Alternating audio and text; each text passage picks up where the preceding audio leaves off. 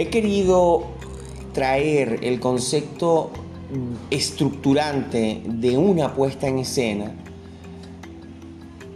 para extraer de él lo importante o lo eh, asible hacia la narrativa de una posible publicación.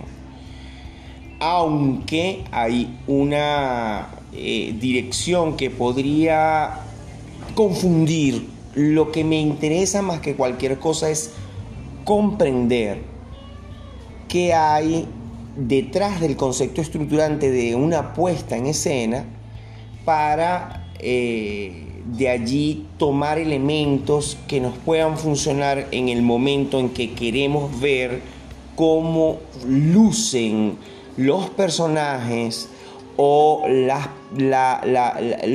los intervinientes en el video o publicación que yo pueda estar realizando.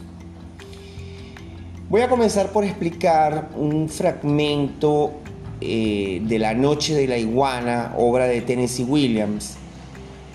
La escena, voy a contarla, aunque no hayas leído la obra, es importante escuchar esto para comprender sobre el concepto estructurante.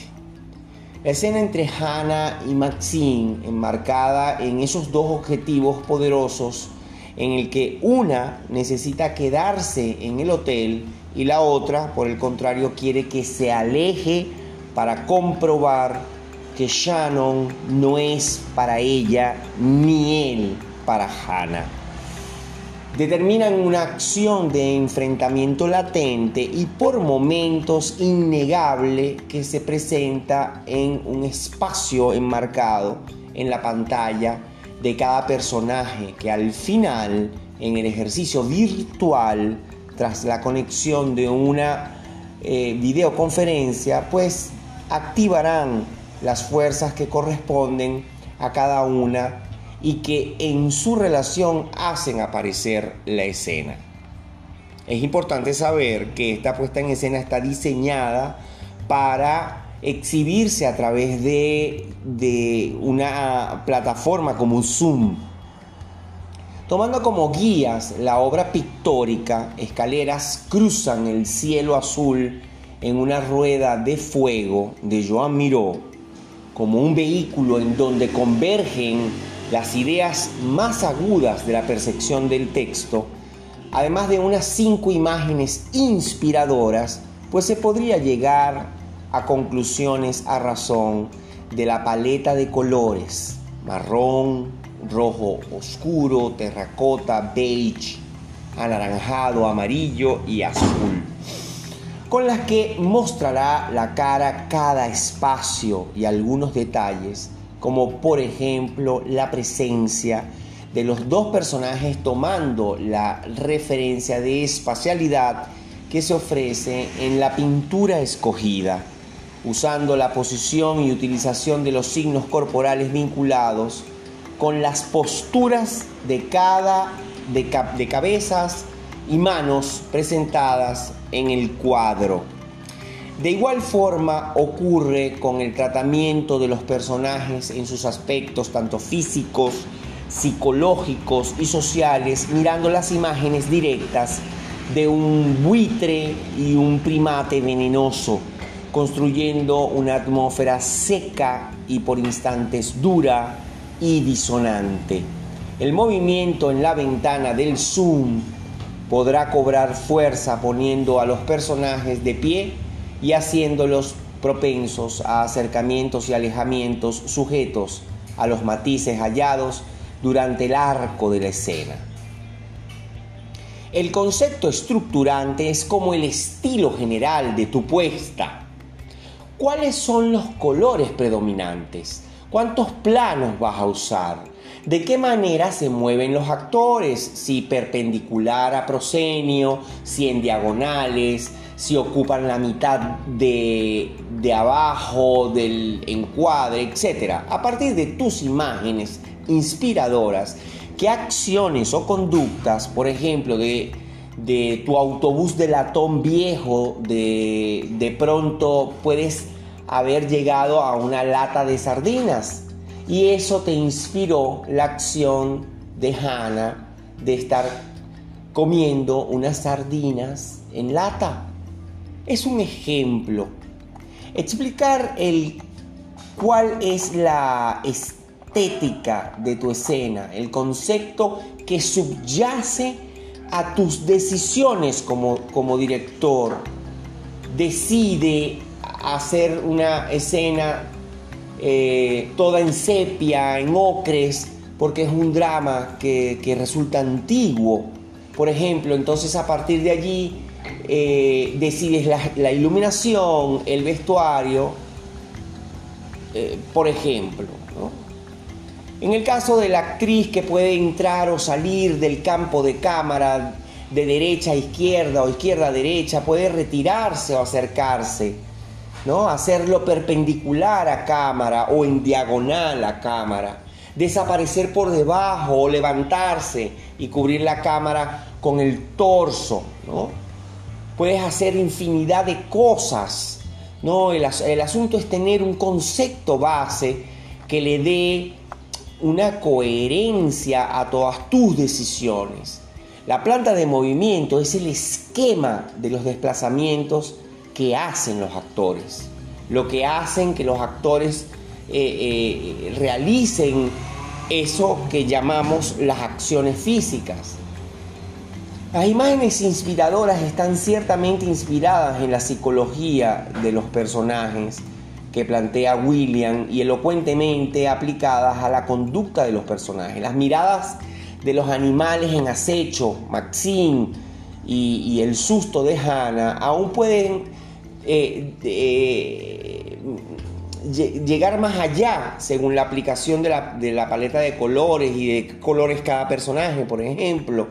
Eh, hay que analizar entonces el hecho de, vestir más a un personaje y desvestir más a otro, cubrir, cubrir más a uno y descubrir más al otro, ¿no?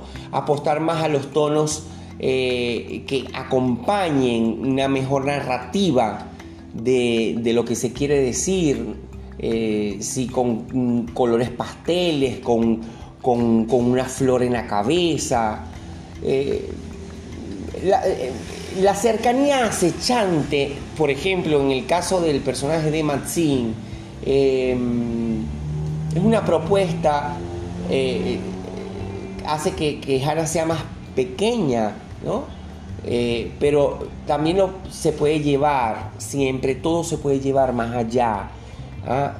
Por ejemplo, si no solamente sentar a un personaje, sino levantarlo, pegarlo a la derecha, dejarlo en un espacio vacío hacia la izquierda, ese espacio ayuda a crear más de repente el temor, el pudor que siente el personaje hacia la otra, eh, él haría en, alguna forma, algunas cosas distante, ¿no? Eh, prudente, ¿no?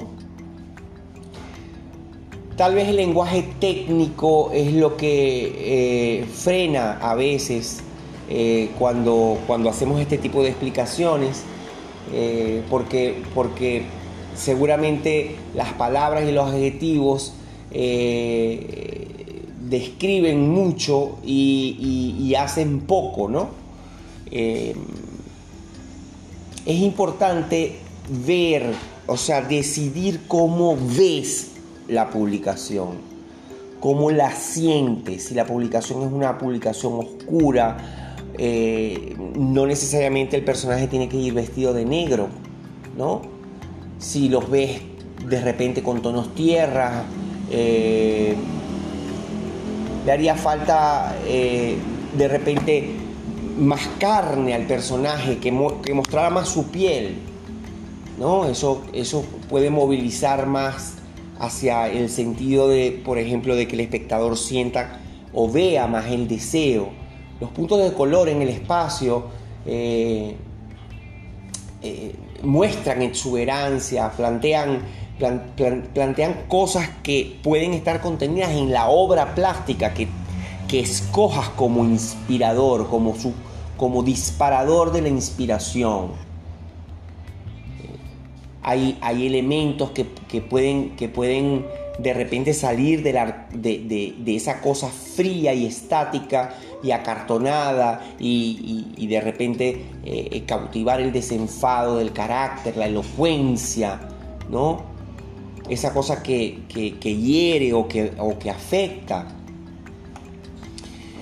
Eh, todas estas cosas son importantes en los conceptos estructurantes, porque en los conceptos estructurantes la idea es obtener material. Es, es, necesario eh, llegar a, conclusiones. Normalmente es importante luego de, de mm, decidir, por ejemplo, si hay una obra de arte en la cual yo me vaya a inspirar para, para ver em, eh, qué, es lo que, qué es lo que voy a mostrar desde el punto de vista visual, eh, es bueno trabajar con tres palabras como sinónimos. Con, eh, o, tres palabras que te vengan a partir de lo que tú ves en la, en la, en la obra plástica.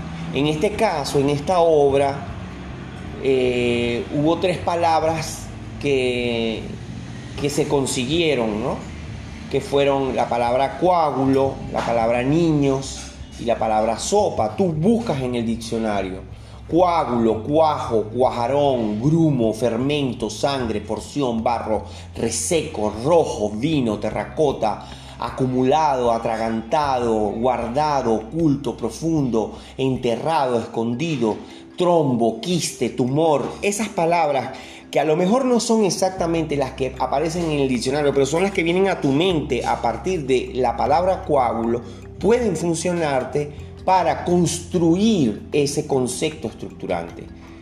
Niños, hijos, crías, cachorros, chupón, tetero, papilla, juguete, pistola, pañal, pupú, vaso, cama, crema cero, antialérgico, ombligo, vacuna, vitamina, esas palabras aderezan la, la, la, construcción de eso que se puede estructurar en la pantalla. Sopa, caldo, sopicaldo, líquido, sustancia, sabor, consomé, puches, gachas, mm, borbollón, olla, vapor, calor, fogón, cocina, mamá, amor, mujer, leche materna, le maternal, protección, alimentación, nutrición, salvar, salvar. No, esas son palabras que, que evidentemente pueden destellar una línea por la que se puede ir eh, en, esa construcción del concepto. ¿no? Siempre es bueno pensar en un objeto, por ejemplo, para mí el objeto en esta, en esta obra, en la lectura de esta obra eh, de, Tennessee Williams, es la vacinilla, la letrina, el aguamanil, la textura, qué textura me da la lectura de esa obra, eh, pues me da una textura rugosa, mohosa, grumosa, un color, el marrón oscuro, una visión, bueno, el parpadeo producido mientras gira un ventilador de techo con una hélice defectuosa y eso ocasiona un funcionamiento irregular del movimiento del ventilador. Un recuerdo personal, bueno, cuando era niño, cuatro o cinco años, caí en una especie de quebrada, veo el piso lleno de un barro muy oscuro y pongo mis manitos encima y al quitarlas me traigo en cada mano una capa de ese barro pegajoso y grueso como el nevado de una torta hedionda. Eso es una imagen que nos puede dar muchas aristas para la construcción de ese eh, concepto estructurante. Un olor, la cañería rota de la calle de, mi edificio, el olor va y viene, a veces es intenso o a veces no se siente. Un traje, bueno, un faldellín con olor a guardado y con color avejentado, han pasado 40 años desde que se conserva. Eso nos ayuda a sensibilizar y abrir. Yo creo que eh, no debe ser muy común en aquellos que, que construyen eh, publicaciones para publicarlas en Instagram, en TikTok o, en cualquier red social a partir de estos conceptos porque eh, pueden resultarles muy sofisticados o, demasiado intensos como para lograr. Y resulta que aquí un camino que también podemos tocar para esos momentos en que queremos crear soluciones que puedan proyectar o, impulsar la idea de la perpetuación de una marca o de un concepto o de un proyecto en redes sociales.